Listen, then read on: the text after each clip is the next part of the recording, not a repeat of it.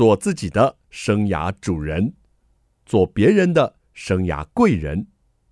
听听职涯顾问蓝如英的蓝老师生涯学堂，启动你的精彩人生。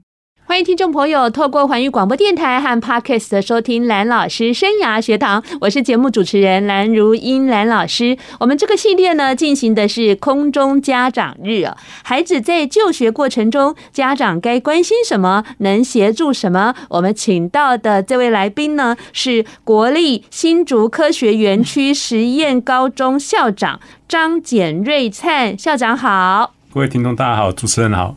好，我们知道这个实验高中前几年更名叫做竹科十中，因为每个科学园区都模仿了有一个中学这样子的经营方式，是吧？是的。所以竹科十中啊，它一直是全国知名度高而且优秀的学校。像每次这个大学的这个多元入学繁星啦，或者是学测啦、分科考试啊，加起来学生好像大多数都上顶大。对，是的，嗯，台新教成顶大大概有八成，顶大有八成，那其实后面都不必说了，对不对？没关系，每个大学都有用心办学啦，是，只是目前我们指标型，像今年，我们考上台大有五十六位，是。哦，那医学含牙医系有二十三位，哦，那台大电机。其中台大医学系有三位，是那台大电机系有十位，台大资工系有九位，那台大法律系有四位，那整个毕业生才一百六十八位而已，是，所以我们台大就将近占了三分之一。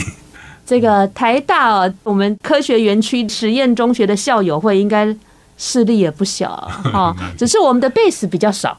是的。好，我们一年高中的话，通常是招五班。是的，只是这几年孩子考得太好了，蛮有压力的。你们招到六班，对，因为真的录取啊就同分比序下已经没有办法再比，都五 A 十加，所以依照教育部超额录取的办法，应该就是要不分，所以就超额录取，所以都有增加一个班级。是，所以人家说传统的印象中北一女建中哈，但是以录取分数来看哦，竹科十中是铁打的。不敢讲啊，其实大家都是很优质的学校啦。因为毕竟我们学生数少，是我们也不敢说我们一定就是叫全国第一志愿，也不要这样讲。我是觉得每个县市的第一志愿都是非常优秀的，是每个高中大家都很认真的办学。嗯，你没有这样讲，我帮你这样讲。那您呢，接任这个竹科十中这样的明星学校啊，担任校长一年。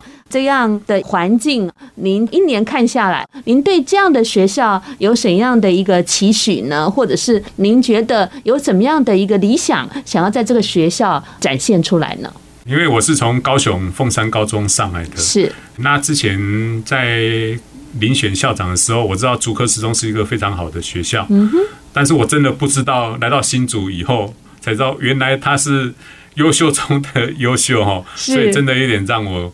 意外，在这一年里面呢，其实可以感受到，因为我们需要五个部嘛，从幼稚园、国小、国中、高中跟双语部，哦，那双语部也从一年级到十二年级都有，哦，所以在这种复杂的学校里面，其实我可以看得到，除了学生非常优秀以外，哦，因为家长的社经背景当然都在园区里面工作为大多数，所以家长也都很重视。学校诶，教育哦，那老师更是优秀哈，因为要带领这一群优秀的孩子 往前进，这些老师平常付出的真的相当的多，也非常的辛苦。嗯哦，那行政人员因为要跨部门，要管理这么多事务，学生跟老师还有课程上，真的也是非常辛苦哦。是，所以看得下来，整个实验中学能够有今日的成就，其实应该是全体努力的结果了哦。啊，除了学生自身的努力以外。家长背后支持，那老师站在第一线，给予孩子不断的指导、关心哦。那我觉得这还是学校成功的地方。哎、嗯，那我是来到这个学校以后，我才虽然我们在科学园区，感觉科技也是比较冷漠，但其实是不会。哎，所以我还是希望说这个学校能够持续的，或者说我能够尽所能的去增加这个学校的温度。OK，就是哎，就是能够让这个学校除了在这个氛围下，大家对工作上能够更享受。当然，教育的路是很漫长的，也是很辛苦的。我也曾经跟老师谈过一句话，常听到教育是一个通往地狱的道路 一样。那尤其在这个现在社会环境氛围内，教师有时候在管理学生上可能会有点无力感。是哎啊，但是没有关系，其实教育就是尽其在我，它是我们的本职嘛。OK，哎，那我相信老师应该会充满的关怀，那把这里的孩子哦，能够带得走得更高更远。好，那。前几天我参加新竹市的校长会议嘛，是哦，那市长也有特别讲，他希望让新竹孩子变成世界的孩子。嗯哼，所以其实我们十中，因为我们的孩子都是来自新竹地区，对，除了是我们十中的小孩，希望能够变成新竹的小孩，是也是台湾之子。当然，最后还是要成为世界的小孩，哦，能够走向这个世界。他们在实验的这样的环境啊，其实已经有一些国际的接轨了，因为时钟有这个双语部。好，是的。那他们跟双语部的孩子呢，也是非非常多的互动。OK，然后还有就是说，他们本身自身家长哦，可能有些都是从国外回来的一些教授啦，或者是园区的高阶主管。其实他们本身可能在国际的视野上已经。不差了，好，再来我知道就是实验的孩子哦，呃，有有一些的部分选择到国外念大学，是，当然疫情这几年稍受影响，还有蛮多人哦，在国内念完大学之后去国外念研究所，是，嗯，像我儿子最近去美国读研究所嘛，我儿子就是十中毕业的，他一票实验的同学在国外都可以开同学会了，所以这个部分呢，确实是教育啊，在扎根的时候。孩子其实充满了无限的可能，那看我们用怎么样的愿景来看待他。我们把孩子呃看待成是一个条天上飞的龙，它可能就会成为天上飞的龙。如果我们把孩子看成只是井底的一只青蛙，它或许就只是一只青蛙。所以这也是我们一个教育工作者对孩子的期许。那可能孩子就充满了无限的可能。刚刚校长说到一个关键字，我觉得非常的棒哦，就是温度。嗯，我看到你在这个跟我们志工团致辞的时候，哎、欸，很亲切，个性吧。而且聊到后来都忘记走掉了。您跟家长很能够聊哈？没有啦，就是大家都同理心啊，可能大家也年纪也也大家都相仿。那我觉得都把家长或者老师，我们都当成一个朋友啦。嗯，哎，其实我跟人相处都觉得就是这样子，哎。大家同理心，一直互动。你也很会倾听。我发现家长一直在讲，你一直在是，嗯，那。对，家长意见本来我们就是要好好去听，还感受。我还偷偷的跟老师说，要不要去救校长啊？会不会被家长绊住啦？没有关系，校长就是要做这样。是，那您啊，从南部过来，有没有发现我们新竹的孩子有没有在特质上？特别明显的不同。其实高雄是一个很大的城市，应该是说，我是感受到有，因为我以前在高雄凤山高中，它也是国立学校，是在高雄市也算第二志愿，也是算明星学校，是，但是还是普遍发现南部的孩子就是稍微有一点个性上会比较保守一点，哎，但在学业成绩上，他们还是很努力啊，只是说。在人跟人之间，他不会像北部的孩子比较活泼。OK，哎，是有感受到，但是还是有很多都是很 tough。其实，因为台湾整体环境都是在进步啦，是，也是一个像一个高科技时代。嗯哼，现在城乡差距其实老实说，真的越来越少。对，除非你真的是很偏乡，嗯，那否则其实每个县市的差异性没有像以往那么高啦。哈，而且现在新课纲在推。其实课纲的精神主要是素养嘛，都是希望以学生为主体，所以其实，在各级学校里面，在推课程上，其实都是培养学生一个主动的精神。所以发现这个新课纲推下来以后。台湾我们的学龄孩子其实一直有在改变，是。哦，我是觉得也不会再像传统那样子说南北一定是差异性很大，嗯，哎，那当然在新竹地区，因为这是园区，所以我们受的资源当然相对的是。比较多，因为毕竟我们。主管机关是国科会，对，他在经费上真的是大力支援，相对我们比其他的国立学校，当然这方面我们是享受资源是有更多，好，这一点是非常感谢国科会的支持。好，那刚刚校长呢跟我们聊了他从高雄上来看我们新竹地区的学生的一些异同啊。那待会我们休息一下回来了，就要请校长来谈谈这五大部到底有什么样的特色呢？休息一下，马上回来。欢迎听众朋友再回到蓝老师生涯学堂哦。竹科十中是竹竹苗地区哦，父母啊说看领金的啦，快在读竹科十中没啦哈。我也感觉到那边的孩子确实还蛮活泼的，不晓得是不是长期以来这个氛围就是这样哈，就觉得见到人会打招呼，然后活活泼泼、蹦蹦跳跳的，或许大家觉得这是一个很快乐的天堂吧。那我们邀请到的是竹科十中的校长，跟我们聊聊竹科十中。刚您说有五大部啊。实在是最多学制的吧？是的，最完整的，最完整哈。很多学校肯定是没有这个双语部的啦，哈，而且一到十二年级都有。那校长，您跟我们聊聊这五大部，您分别哦观察或抓到它有什么样的特色呢？我们就从最小的学制好了，好，就是我们的幼儿园部了哈。是幼儿园呢，就是学校的那时候在招生的时候，就是以中班跟大班为主。嗯因为当时候实验中学在设立的时候，就是为了园区的员工子女嘛。嗯。可是我们发现这两年下来，因为政府也在幼儿教育部分一直在加强，对，所以慢慢在园区里面也有笃行会馆的成立。哦，那还有几个私立或者是小学里面有设妇幼，妇幼都有。那我们学校其实。以前的招生是没有什么问题的，是哎呀，但是这一两年就发现，就是说，如果说从中班开始招收，那有些家长可能会认为说。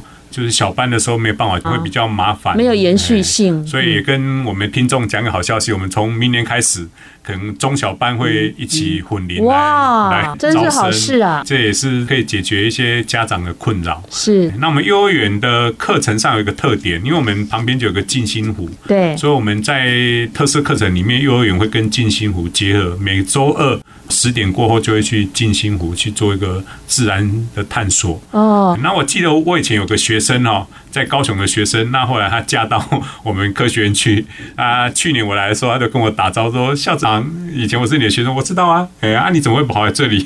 他说：“啊，因为我的先生现在在竹科工作，所以我的小孩子刚好很幸运的抽中我们的 幼稚园，好有缘分呀，对，很有缘分。”那他有两个小孩子，那一个就念我们那个园区幼儿园，因为我们十中幼儿园嘛，他一个就是念外面的，是，他就发现我们学校课程真的非常活泼，嗯哼，哎，那不会强调一直是纸笔的填写，因为他认为小孩子还小，其实还是比较不适合，OK，所以他一直很欣赏我们的课程哦，跟外面，这也顺便打一个小广告然后，是，就是我们课程真的非常丰富。那明年如果我们的招生方法稍微有点改变，那也欢迎大家来念我们的那个幼稚园的部分。那我们老师真的非常关怀我们的孩子哦，从早到晚八小时，这样几乎是无微不至贴在旁边，就可以放心交给我们。是啊，这是幼儿园的部分。那国小呢？我们早期是七个班，那中间好像有几年变成六个班，好像因为规定。那这五年来，国科会又为了园区，所以我们又回来又七个班。哦，是，所以这样逐年又增一班。那现在到现在剩下六年级还是六个班，但是明年一三学年度。哦，又是增一个班，就等于我们所有六个年段都七个班都是七个班的。哎，那国小的课程部分当然更不用讲，低年级、中年级跟高年级课程当然是会有所区别。是啊，但是因为我们是实验中学里面的小学部，所以我们的环境跟课程还是跟课纲下去结合。是哦，那另外我们也有推双语教育。嗯哎，在部分领域里面，我们还是有外师哦，还有本国老师是去做双语教育。所以，我们学校在小学部分呢，一样，除了一般的学科以外，在英文教育上也非常的强调哦。啊，例如还有一些像那个时小的记者，对哦，他也会采访哦，或者是关心学校里面的校园。那因为也有国中部跟高中部，所以国小部有时候常常访问这些大哥哥大姐姐，是他们也希望有一天能够念国中部，甚至考上高中部。哎，所以小学部呢，老师哦，在这个课程上一直提供他多方面的学习哦，也非常棒。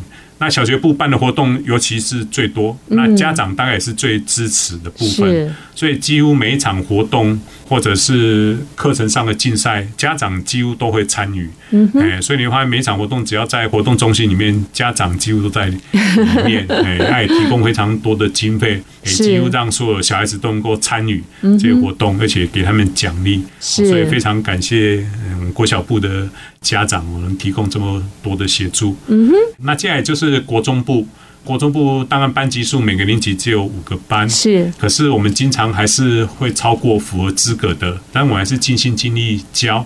那国中当然现在新课纲也是要按照新课纲的方式去推，所以我们也有很多特色课程啊选修。那另外国中我们的升学成绩也非常好，今年考上五 A 以上的有占了百分之四十四。哇！其实，在新竹区我印象里面好像是排第三名哦。所以也是考得非常棒。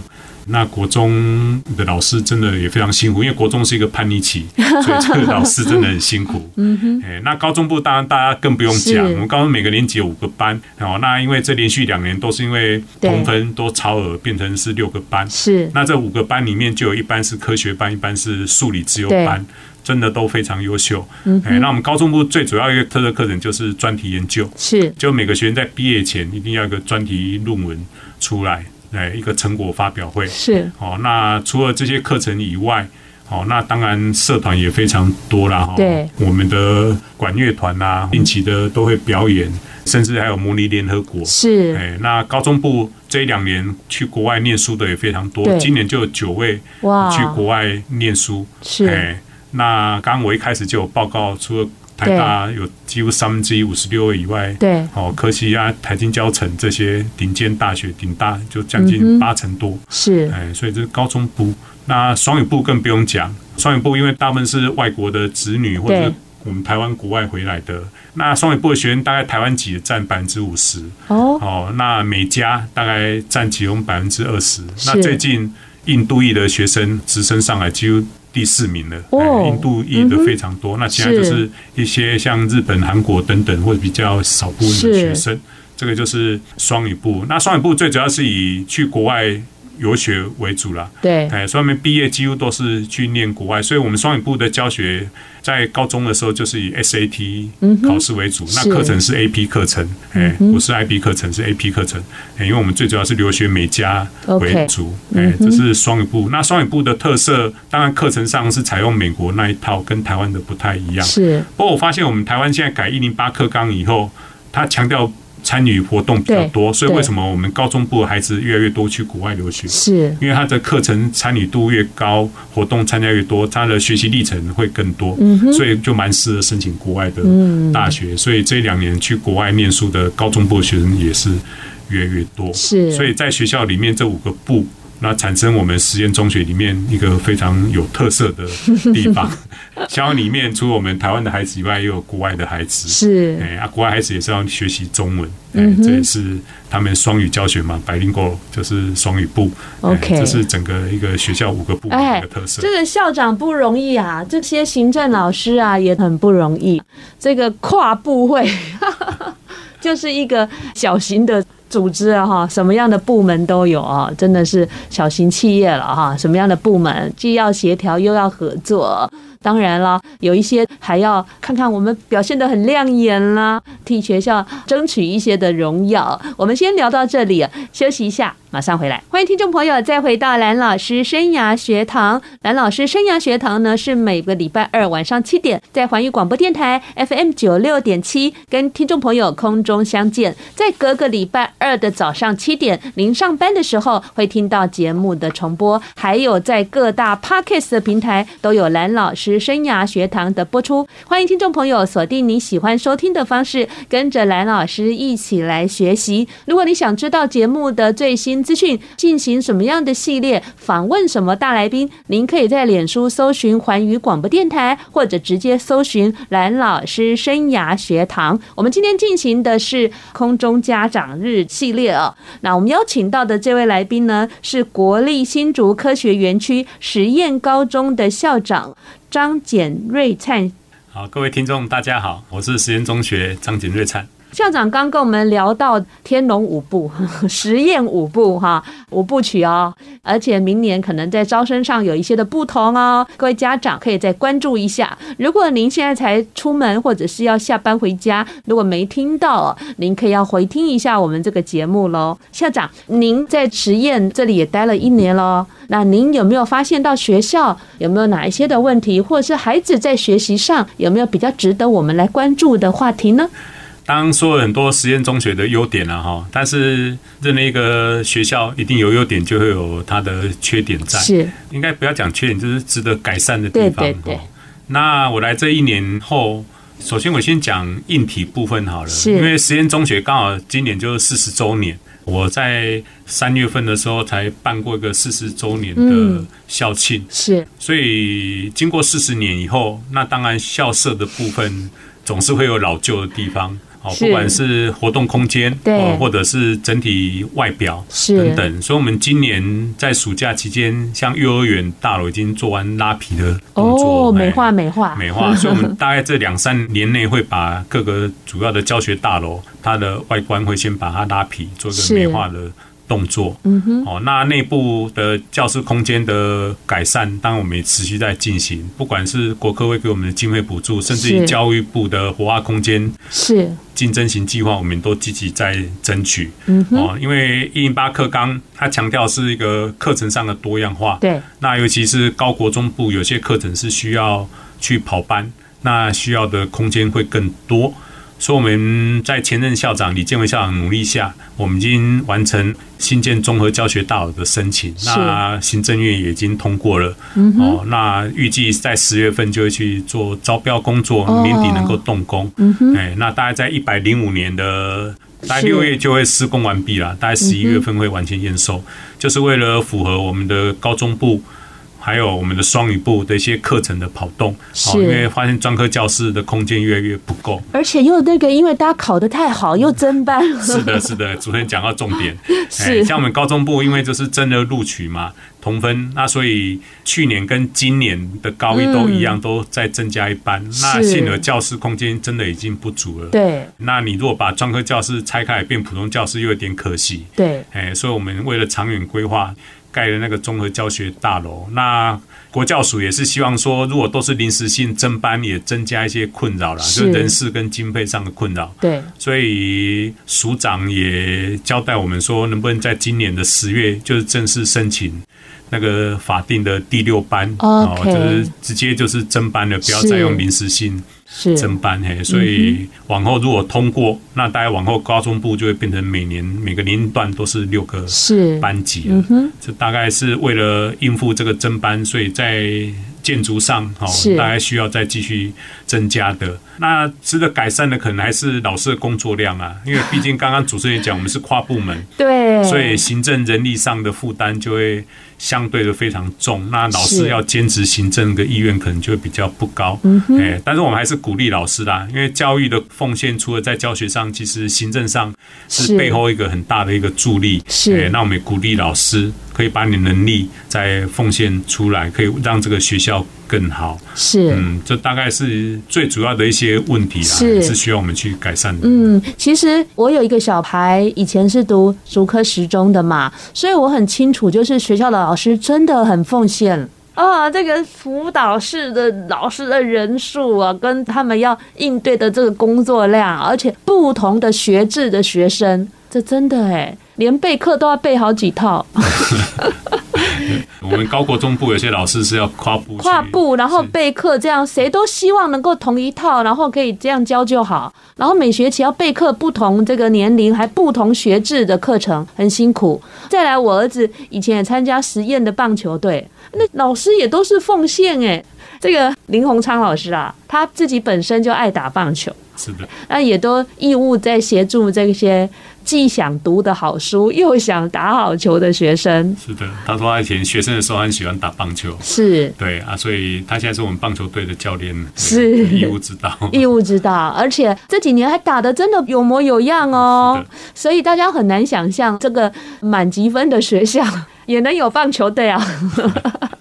所以这个头脑还是可以一心多用的哈，就可以时间管理的好，再加上有教练的调教，真的孩子也能够很快乐的学习。是的，这点我觉得在实验真的是一个奇迹。感谢各界支持啦，就是说实验的学生其实不是只有课业上，其实他们活动的参与上真的也非常多。像他们会办迎新舞会啊，而且迎新舞会还有年终舞会，他们都要穿正式服装。高中部的、嗯、校长有去参加吗？基本上只要是活动，学生办的活动，我大概都会去主持开场，哦，哎，给他们鼓励。是，因为孩子总是希望能够看大家长能够出现，也代表支持他们啊。对，学校活动校长参与。本来就是应该是一个很重要的工作，是也给他们一个精神的鼓励，一个力量。嗯哼，哎，那老师真的也非常辛苦啦，因为光指导竞赛型的就非常多啊。因为例如我们有科学班、数理自由班，他们要指导科展啊，指导竞赛等等。像我们这个暑假礼拜天才在政治大学参加那个高中数学 TMA 竞赛，哇！哎，那我们实验中学就拿到全国的金牌，哎。三对金牌，北中南，那我们是金牌中的金牌，分数是全国最高的，不意外，肯定，好棒。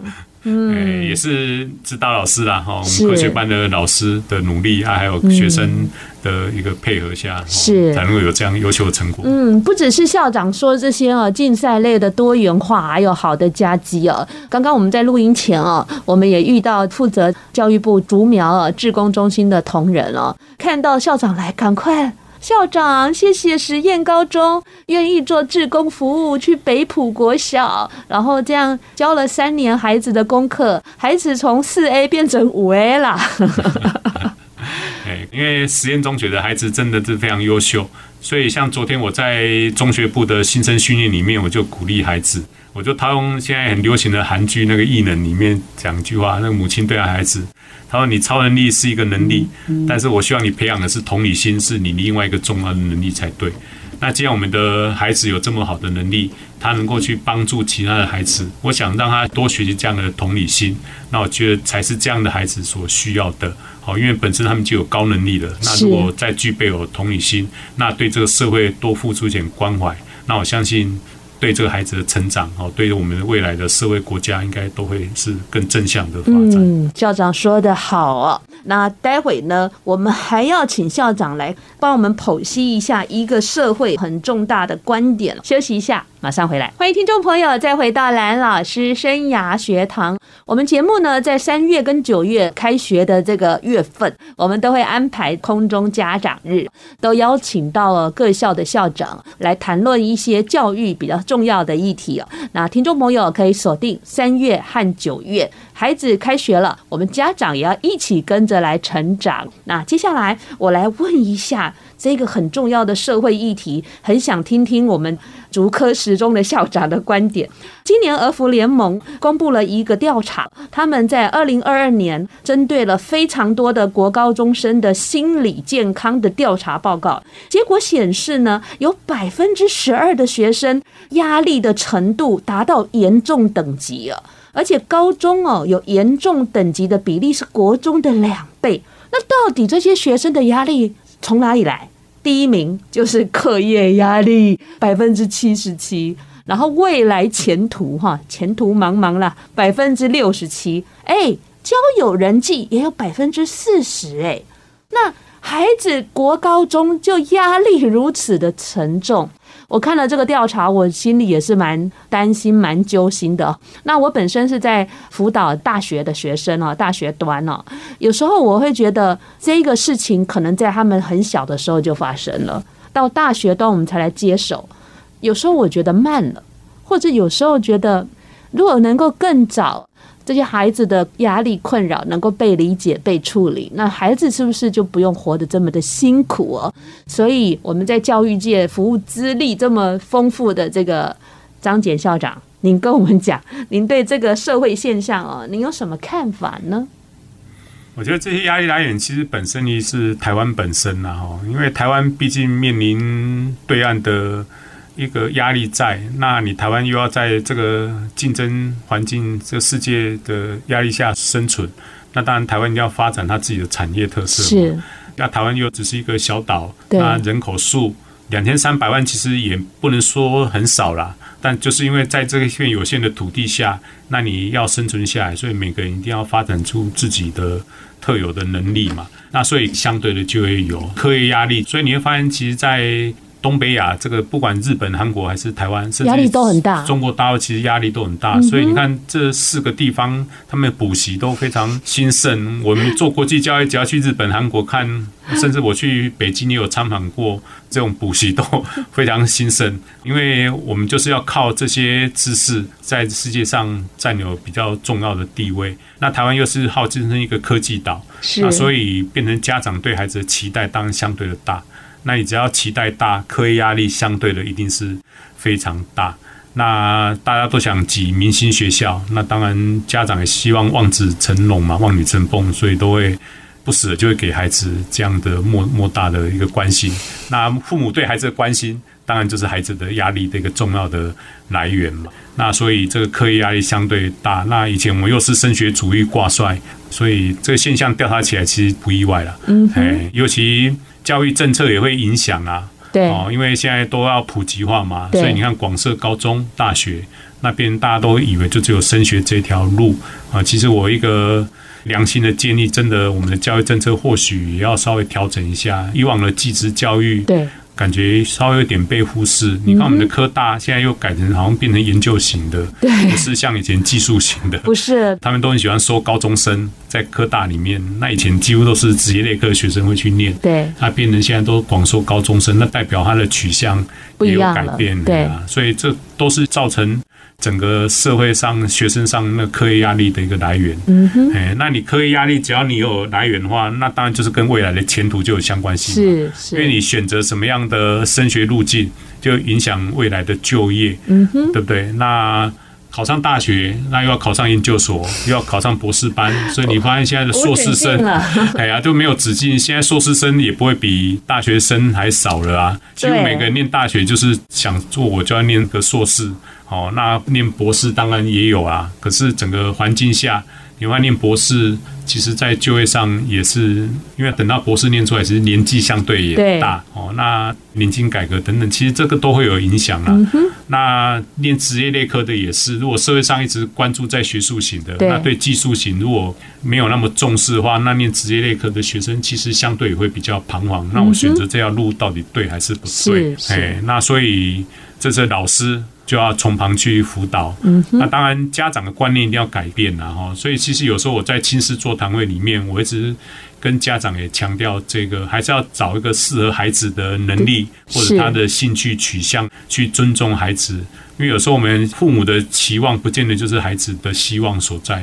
哎，那你一直过度的把我们自己的期待强加在孩子身上，那相对的一定都会造成孩子非常大的压力。像以我们实验中学来看，当然我们都是希望能够念台大，好啊，求其次可能清华、交大，那会发现，哎，他们对南部的大学可能都没有什么兴趣。但是我们知道南部的大学至少成大、台清交、城镇，对不对？成大既然也是排在顶大里面，可是。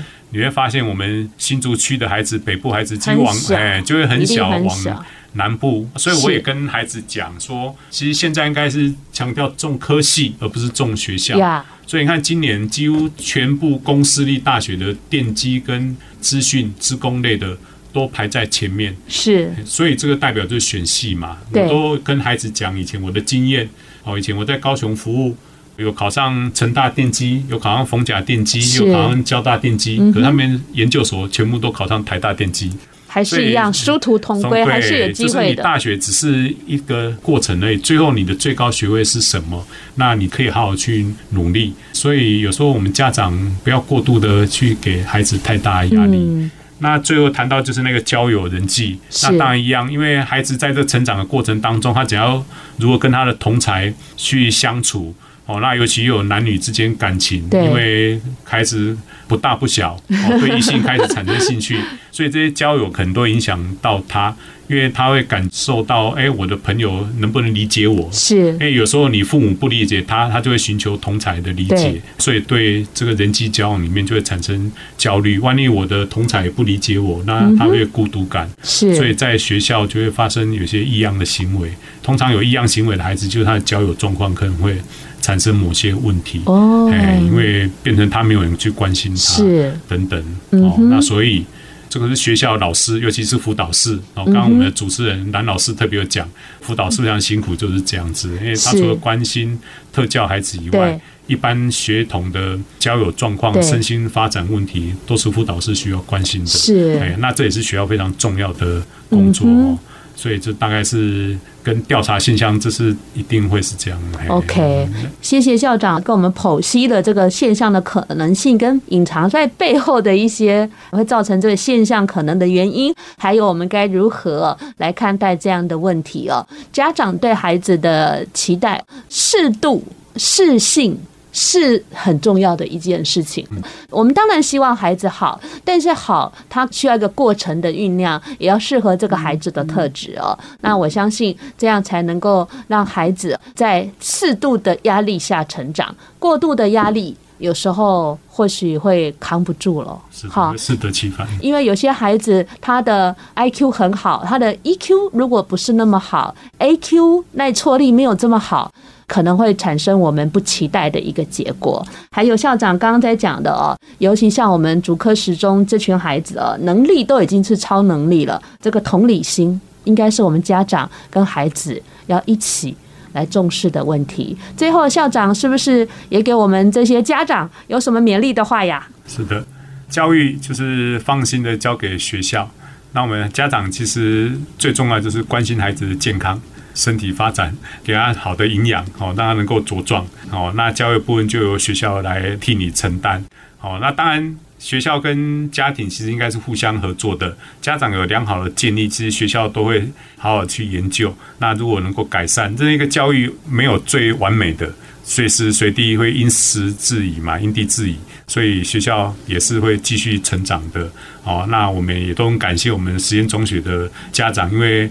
很多也是知识学识能力都非常好，那也不断的给我们一些提醒，非常感谢我们所有的家长，还有我们的家长会对我们学校的一个支持，让我们的实验能够越来越好。也能够符合我们新竹地区所有家长的一个期待。最后，我还是感谢我们学校的老师对这所学校能够这样无私无畏的付出。实验的小孩子大部分也都非常听从师长的指导，才有如今的成就。那谢谢各界的关心，也谢谢蓝老师，我们主持人给我这个受访的机会，能够让大家多了解一下我们的实验中学。